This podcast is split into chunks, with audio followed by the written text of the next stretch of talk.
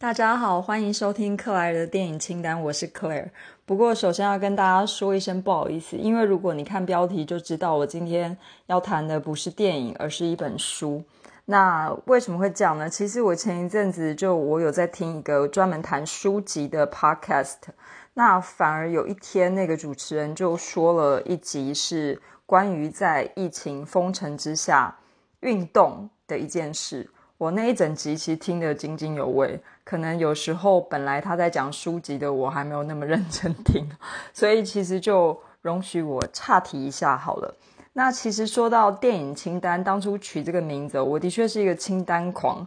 那其实从一月一号今年到现在，我看了清单上是有一百四十一部电影。可是最近这几天可能是电影运不太好吧，就没有看到什么特别值得想要和大家来说一下、讨论一下的电影哦。倒不是说没有在看电影，那反而是花了一点点时间看了一本很旧的书，也就是我今天待会要跟大家介绍的这本书。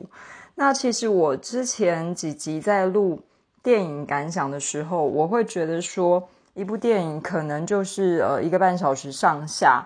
两个小时，所以我会觉得说，podcast 大概就是录个二十分钟以下，我觉得比较适当。因为毕竟电影如果评论或感想都要讲到四五十分钟，你还不如去看电影吧，都可以看半部了，对不对？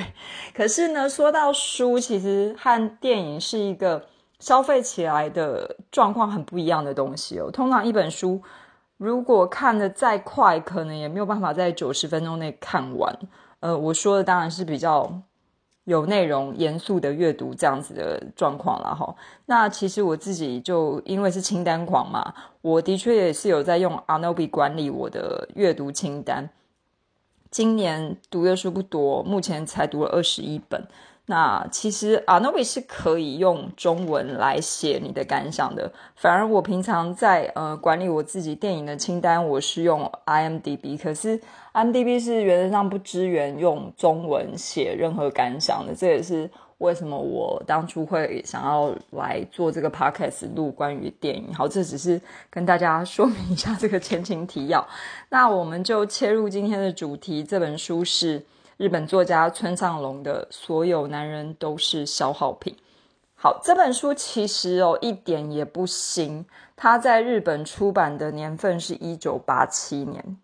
非常非常久以前的，可能有很多呃三十几岁的人都还没出生哦。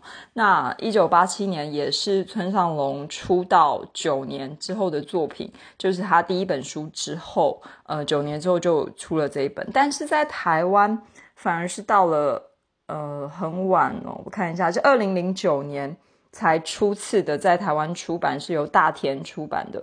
所以其实这中间有一个很大的时间差。而且，其实二零零九年出版一九八七年的作品，他们呃，当然也没有特别做说明。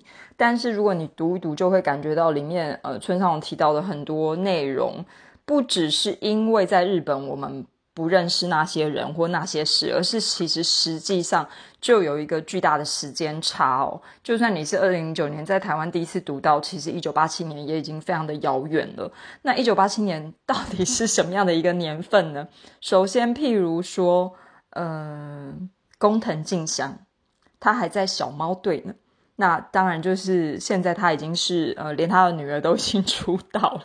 然后当时当然也没有所谓的智慧型手机，可能也没有什么网络呃，social media 这些东西，甚至是比如说欧盟、欧元都还不存在啊。因为书中其实村上会呃去世界各地旅行嘛，就是这也是会让我感觉到的。然后另外他可能书中也会提到韩国，但当时的韩国不管是国力或是种种的文化可能也都不是今天我们脑海中提到韩国的那一个面貌，所以其实，呃，首先这个时间差是需要被指出来的。而且，其实所有男人都是消耗品，是一个类似专栏，呃，可能是在杂志上刊登，然后集结而成的一个作品。那我查了一下资料，据说其实是非常受欢迎，所以在一九八七年之后。村上龙是持续有在写这个主题的散文杂文，然后在日本其实是不断的都有接机出版，已经出到了第十一册哦，直到二零一零年，也就是写了非常非常从一九八七年写到二零一零年，都一直有这个主题一直在出版。不过我们在台湾是就只有这么一本，二零零九年出版的，而且就是应该是一九八七年当初的第一册这样子。那其实呃我在。嗯，今天要讲这件事情，就发现说，其实二零二零年台湾的大田出版也重新的再版了。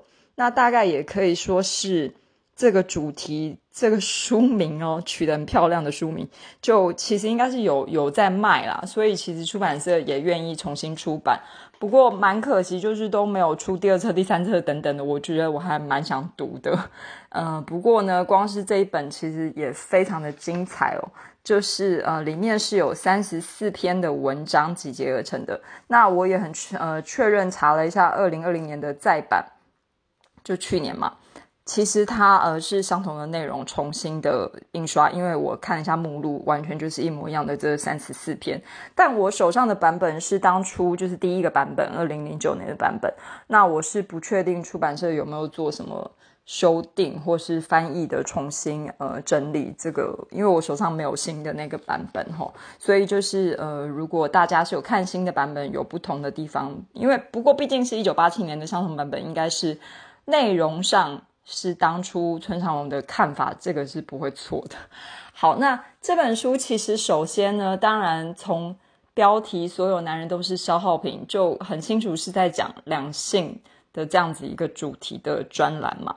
但是非常妙的是，这本书就是完全的不政治正确，抛下所有的政治正确，你才能够爽快的享受这本书哦。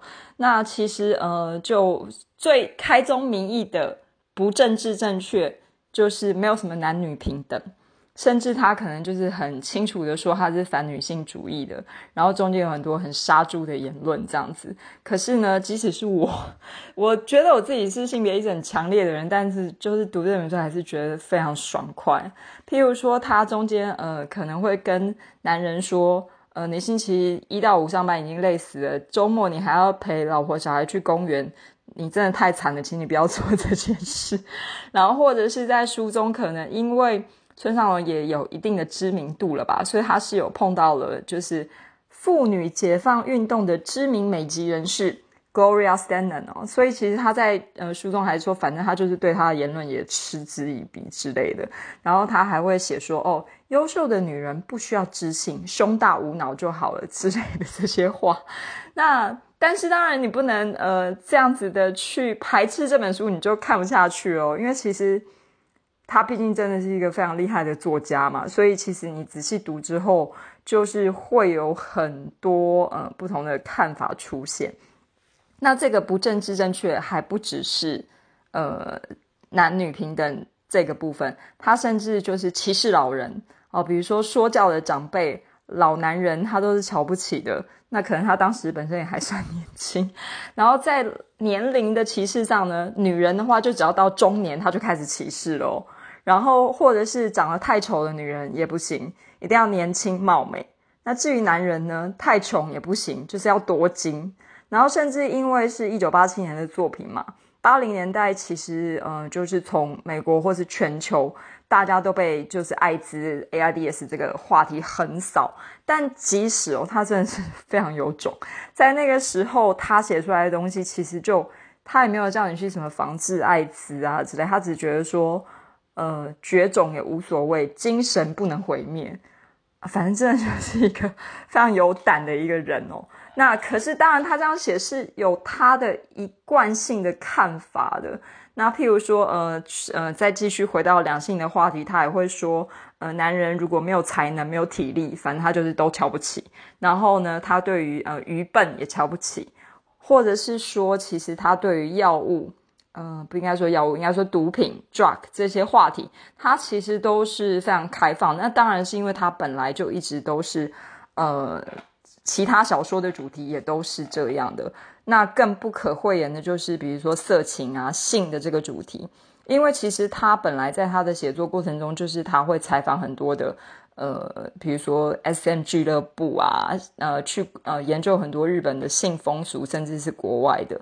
那所以剧呃不是剧中，就书中，比如说呃性的观念啊，有没有什么呃婚姻一夫一妻的道德观这些，当然都是没有的哈。就是呃杂交啊什么随便他都可以的哈。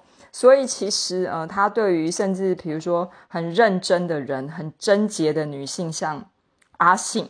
或者是呃，丈夫死了的寡妇拿到了贞节牌坊，这种她就是一律的不屑。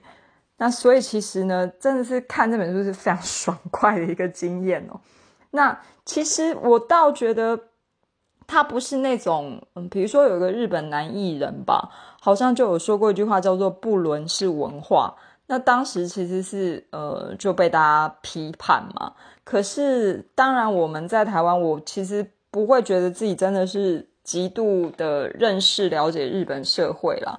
可是我就突然想到说，比如说，可能大家都有看过木村拓哉很红的一个日剧叫《Hero》嘛，就是里面他们是很多法官，可是里面就是阿部宽的那个角色跟大冢宁宁那个角色，他们也都是法官啊。可是其实剧中就日轻松平常的，他们每天都在偷情啊、约会啊。那其实也没有做任何的道德批判，或是其实比较新进的一些日本电影啊，或是呃日剧啊、书籍也好，其实就很显然，自婚姻外的性，在日本人的社会中，可能某种程度并不是一个巨大的道德瑕疵，可以这么说吧？因为其实当婚姻变成是日本日文有个字叫婚活嘛，就是其实它像是一个呃。Project 一个企划你要去完成的，那其实完成之后，就婚姻外的性是另外一回事。好，这个我扯远了啦。只是说，首先可能要有这样子的一些呃非政治正确的观念，就放下政治正确来读这本书，其实就会非常的愉快。好，那呃接下来我想说和大家稍稍的来回顾一下村上龙的呃写作的历史。他在一九七六年二十四岁的时候出版了呃第一本作品叫《接近无限透明的蓝》，然后也当年就得了芥川奖掷地有声的一个作品哦，也就是他的出道作品。那其实呃一路以来，很多人在评论村上龙都会提到说他的作品是性、毒品、战争、暴力这些主题。那其实这个《接近无限透明的蓝》就的确都是涵盖了这一切的主题。那后来，一九八零年，他出版了《寄物柜的婴孩》哦，所以其实这也蛮妙的，因为我记得很清楚，当时这本书他是结婚，然后生了自己的第一个小孩之后，才有了灵感，写了《寄物柜的婴孩》。所以其实我们刚刚不是说，所有男人都是消耗里面他对于两性啊、性爱啊、婚姻的观念。你可能会觉得这是一个不会进入婚姻制度的男人，不过他的确是有结婚的哦，这也蛮妙的。好，然后后来他陆续其实作品是足繁不及备载，非常多元哦。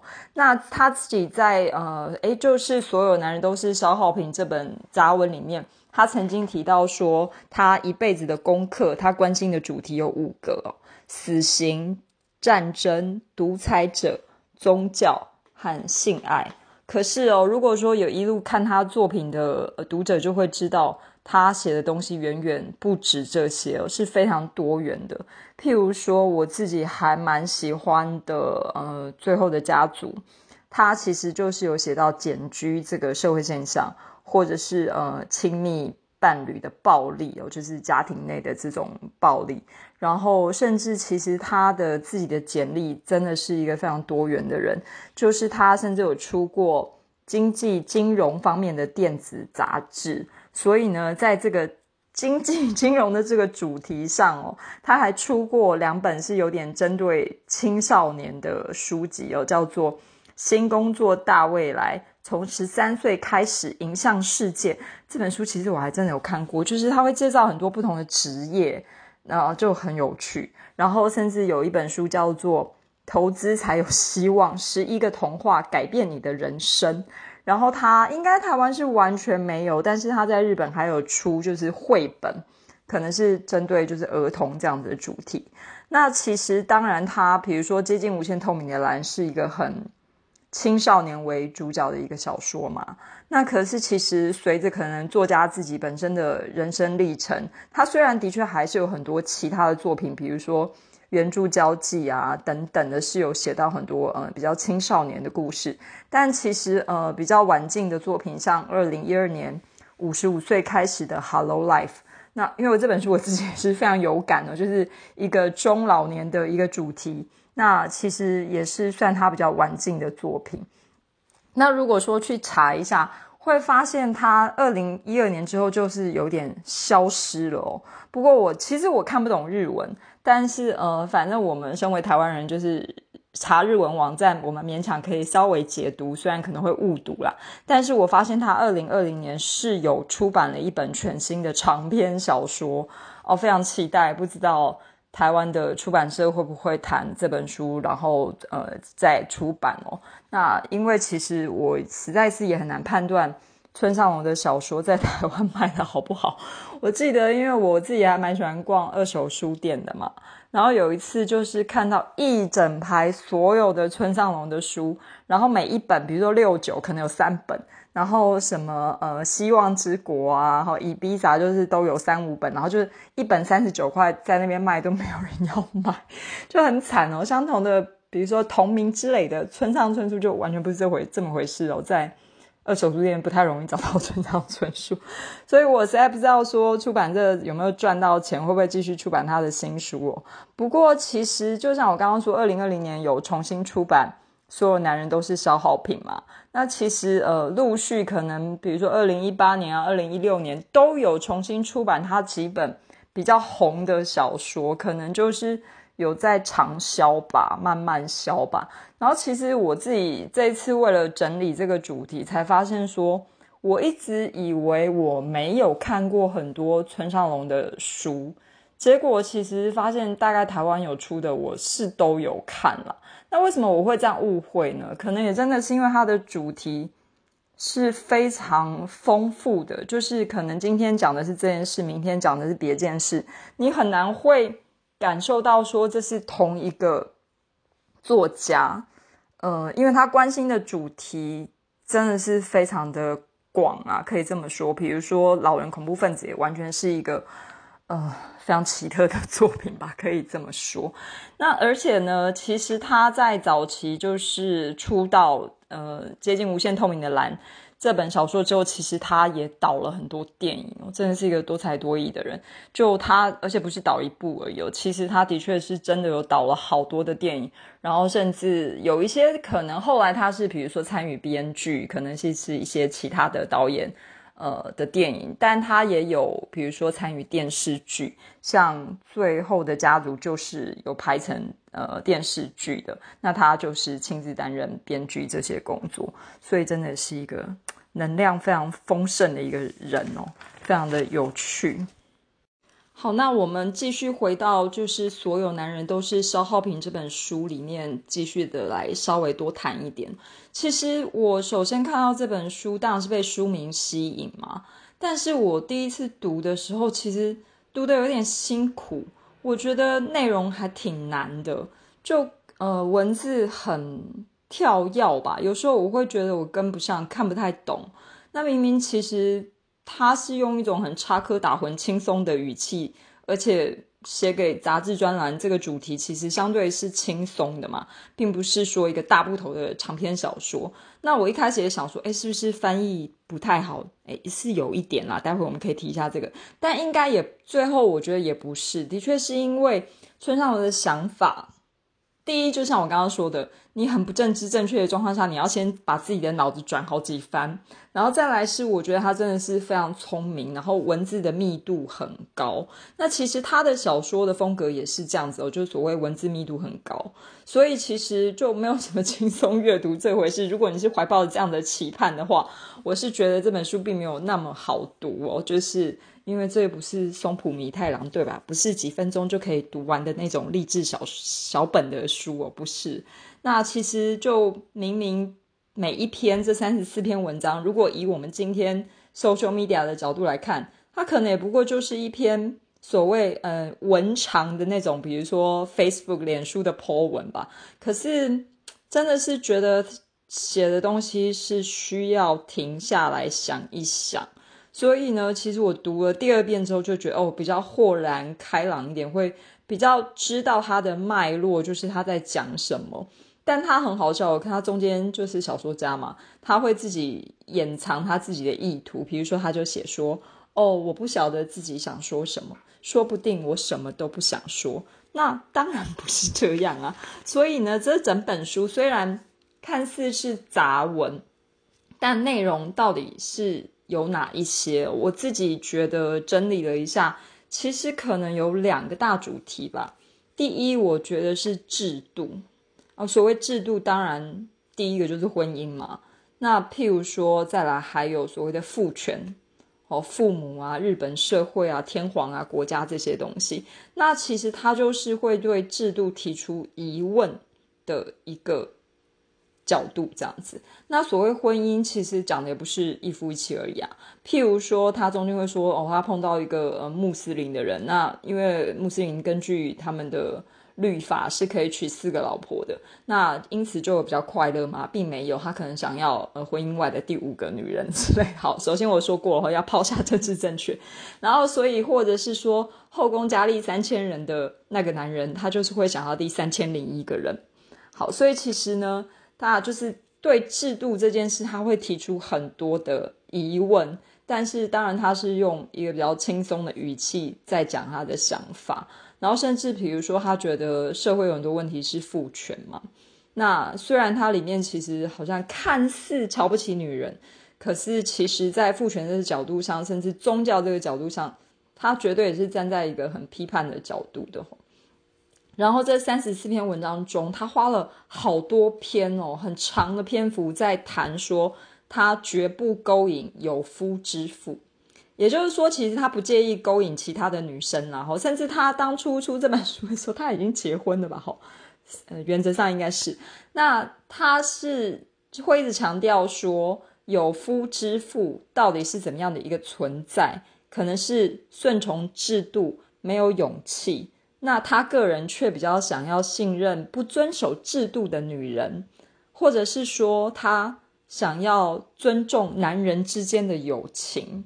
好，这个部分哈，可能要稍微的多讲一点点。好，譬如说，我就揭露他里面说的一段话哦，在第十三页，他说：“家庭主妇已非女人，而是其他男人的专用女佣或母亲。”啊，其实虽然说这句话乍听有点刺耳哦，但即使是在二零二一年的今天来看，又何尝不是呢？哈，或者是说他会呃，就是解释为什么他。不勾引有夫之妇，是因为他尊重男人，因为他觉得，呃，尤其是可能在呃，我不知道今天的日本啊，但是日本的社会脉络下，可能很多女性结婚之后就是家庭主妇嘛，那是男人在外工作赚钱养了这个女人，那他会觉得，如果去勾引这个有夫之妇，实在是太对不起那个赚钱辛苦的男人了。反正就是他这个谬论哦，乍听很妙，但是其实。如果你读完三十四篇之后，就是你可以理解他在讲什么，就是其实他根本就是在批评婚姻这个制度吧，或者是换一个角度在讲男女不平等这件事吗？是不是有问题这样子？然后我觉得制度之外，呃，就我整理一下，我觉得他第二个比较大的弥漫全书的一个主题哦，就是不断的自嘲男人就是男人面对女人就是很弱这样子，他就譬如说，我就再揭露几句他的好笑的话，其实很有趣。如果你去查这本书哦，网络上现在哦还蛮容易查，就是查到所谓的揭露金句之类的，所以我也就来揭露一下好了。比如说他会说，男人实在敌不过女人，男人赢得了女人吗？赢不了。男人敌不过年轻貌美的女人，哦，或者是他会说，女人比较坚强。男人是悲哀的生物啊，女人具备了凌驾我们之上的判断能力。那个我们当然指的是男人哦，或者他会说：“哦，我实在不懂女人在想什么。”然后他就是会一直在讲说，男人面对女人的心态，比如说他会说，男人需要被女人接受他自己的一切，为了要确认自己是自己。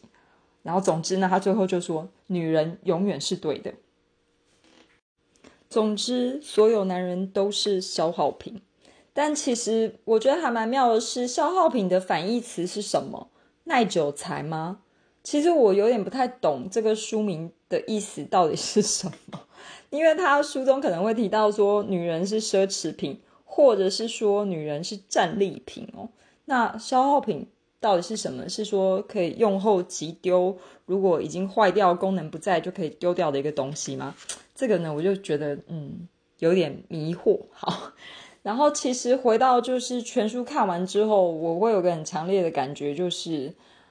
因为他毕竟是一个很厉害的小说家嘛，那今天如果对制度有所疑问，如何去反抗制度、报复制度？虽然他书中说能够做到这件事的都是女性哦，其实他超瞧得起女性的。那他就以他自己的角度，如何跟制度全面开战？当然就是用艺术、用小说、用他的文字嘛。那企图反抗。体制其实是要有创造力的，要有想象力，必须要能够自己创造新的情节。那打破这些禁忌，说常人所不能说，写常人所不能写，观察到平常人没有观察到的一些现象背后的意义，这其实才是呃厉害的小说家存在的意义，不是吗？接下来我想要谈一下关于就是翻译。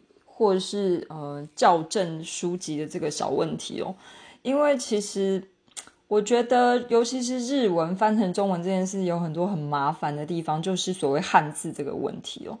呃，我记得就是我曾经听过一个其实从事专业翻译的人说，譬如东京知事、东京都知事不可以翻东京市长，然后或是日本的大藏省也不可以说是财政部。嗯，我当初听他这样这个翻译专业的人这样讲，我是不置可否。嗯，也不能说我反对，但也不能说我赞成哦。这其实算是我的一个疑问吧。我就把我的想法跟大家说一说。因为譬如说，好了，那英国首相我们也没有，对不对？那你也不会用说哦，我维持英文的原文就好啊。或是哦，美国有众议院、参议院，也跟我们的立法院是不一样的，但是它还是有一个翻译的名词，让我们去理解嘛。那我也可以同意说，语言是一个活的东西哦。譬如说日文的“不伦”，连我自己刚刚都有讲到这个字，就它已经某种程度变成今天在台湾，我们用这两个字“不伦”，我们可以理解他在讲的是什么。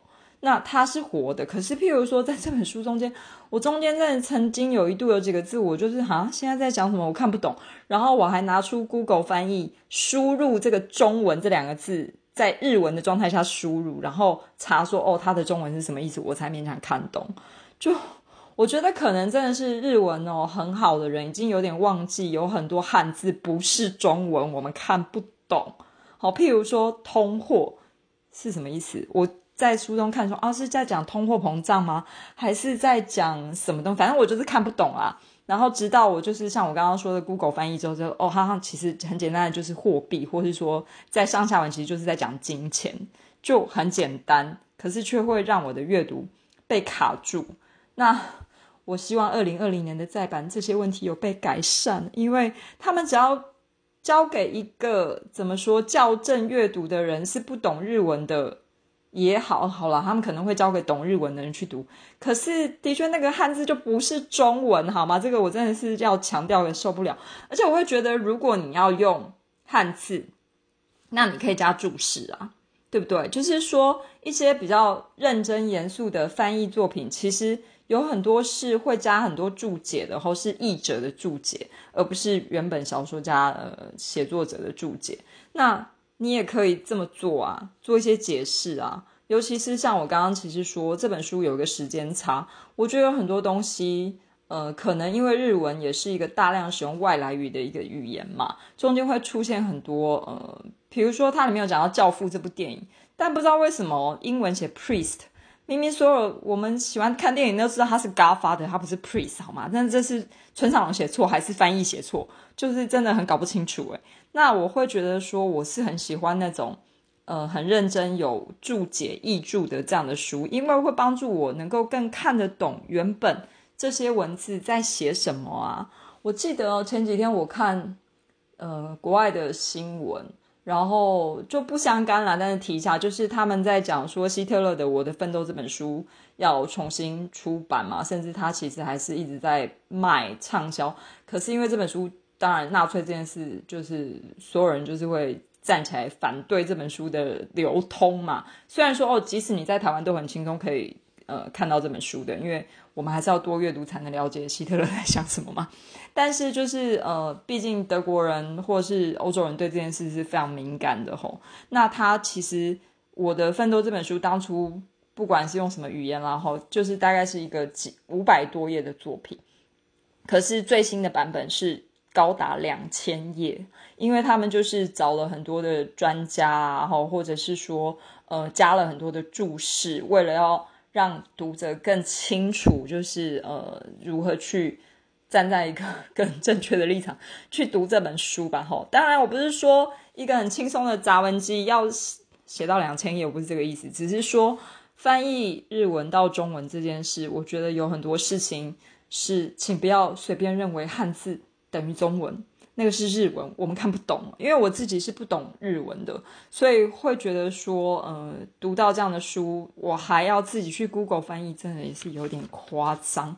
然后另外要说到一件事是说，这也不算翻译，这算是所有台湾人会共同面对的一个问题。就像我刚刚一路讲下来，快要三十分钟，我们在讲村上龙嘛，可是我有一个很有趣的。呃，问问看大家知不知道村上龙的日文发音怎么念？这其实有点呼应我刚刚说，我们看不懂汉字，汉字不等于中文，但是村上龙这样的一个名字哦，也不等于他的名字诶，这要怎么说呢？比如说，我记得有一次我跟一个外国朋友在聊天，然后因为我们在聊电影，所以我企图要告诉这个外国朋友说，呃，就是黑泽明这个电影导演。然后我就当场卡住，因为我会讲黑泽明这三个字，但我不知道他的日文发音，或者是所谓普遍的英文发音是什么，所以我当场还必须要查，说我才能把那个日文发音念给我这个外国朋友听。那其实所有的日文的名字对我们来讲都是这样，所以我有一阵子其实有很强烈的规定自己，比如说比较喜欢的日本作家。导演啊，或者是呃小说家哈，就是啊，时不时要稍微背一下他的日文发音哦，为了可以和别人沟通嘛。也不是因为其实那的确是他真正的名字哦，尤其因为日文是一个拼音的文字嘛，所以他在英文上的拼法就是是我们可以念出来，日本人听得懂，或是美国人、外国人听得懂，可以沟通是一个真正的名字哦。比如说你要讲四之愈合。没有人听得懂那四个字哦，你看，我们必须要去背一下它的日文原本的拼音是什么。所以村上龙的名字是 Murakami 六。好，那其实呢，另外一个知名的 Murakami 先生呢，就是当然我们一定会念的四个字叫村上春树。那村上春树的名字是 Murakami Haruki 啊。不过就像我刚刚说，因为我真的不会日文，所以可能发音的不好，也请大家指正跟包容哦。那其实因为如果你去查。村上龙很容易哦，因为他可能真的也不算是呃，怎么讲，搜寻最热门吧，所以反而可能会出现另外一个，就是有帮 LV 设计一些可爱包包的那个村上龙那个艺术家。那其实就当然是不同的中文字来，不是同一个龙啊。可是那个是 Murakami Takashi 先生哦，所以其实我觉得在日文跟中文的这些事情上，就是有很多。很有趣的事情。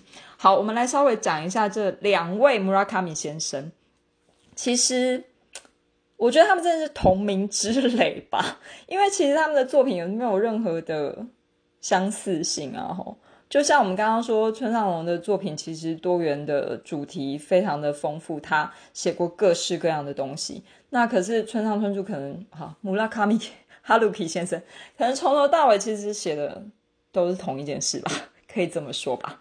好，那可是蛮好玩的是，一九八一年的时候，这两位 Murakami 先生都出道了一阵子之后，他们其实曾经有呃一个对谈录在日本是有出版的。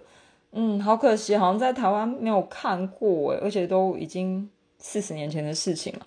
那本书是英文的名字，即使在日本叫《Walk Don't Run》，就是走不要跑这样子。嗯，不晓得他们那么年轻的时候两个人互相对谈了什么呢？那其实因为他们两个人也算是出生的年纪，一个是一九五二年。Murakami 六是这样子，然后 Murakami Haruki 是一九四九年出生，所以其实他们没有差很多啦，就算是同一个世代的人。然后，嗯，Murakami 六是比较早，就是二十几岁，二十四岁出版的第一本书。那村上春树 Murakami Haruki 相对是比较晚哦，就是二十九岁才写了《听风的歌》这样子，所以其实是嗯。虽然是同个世代的人，但是其实在文坛上出版的年份还是有一点点时间的差异。然后其实两个是个性完全不同。其实我都不知道为什么我要把 Murakami Haruki 拿进来讲了，可能就是因为提到村上龙很难不提到村上春树吗？其实两个人真的一点关系都没有。好，譬如说，可能村上龙就是会那种彻夜不睡啊。Party 啊，玩女，然后是玩没有没有贬义哈，因为我们要抛下政治正确。然后可是村上就可能就是会乖乖的睡觉，然后跑马拉松，非常认真勤奋，日日写作。可是像村上龙就完全不是这种个性哦。就再次揭露一下，所有男人都是消耗品里面，他写到一段话，虽然这是他年轻时候写的，但我觉得应该没有什么差别。他写说：“我在二十多岁就轻易的获得芥川奖。”消耗上亿的电影，说拍就拍。平常潜水、打网球，一年当中有六十天去南方岛屿，开跑得快的欧洲车。如果不和数不清的女人共赴巫山云雨，直到厌烦为止，就写不出好的小说。就是他的个性啊，真的是一个非常鲜明，而且其实就比如说又拍电影啊，又涉猎。童书绘本啊，或是出什么经济金融的杂志，就是一个非常有趣的一个作者哈。那真的就像我刚刚说，很希望他二零二零年新的长篇小说，我们有机会在台湾可以看到。那在还没有看到之前，不如就也来读一下。所有男人都是消耗品。谢谢大家今天的收听哦。这一篇稍微有一点点长诶，不过呃，反正本来就已经岔题，没再讲电影了。就希望大家也喜欢这一集的节目，谢谢。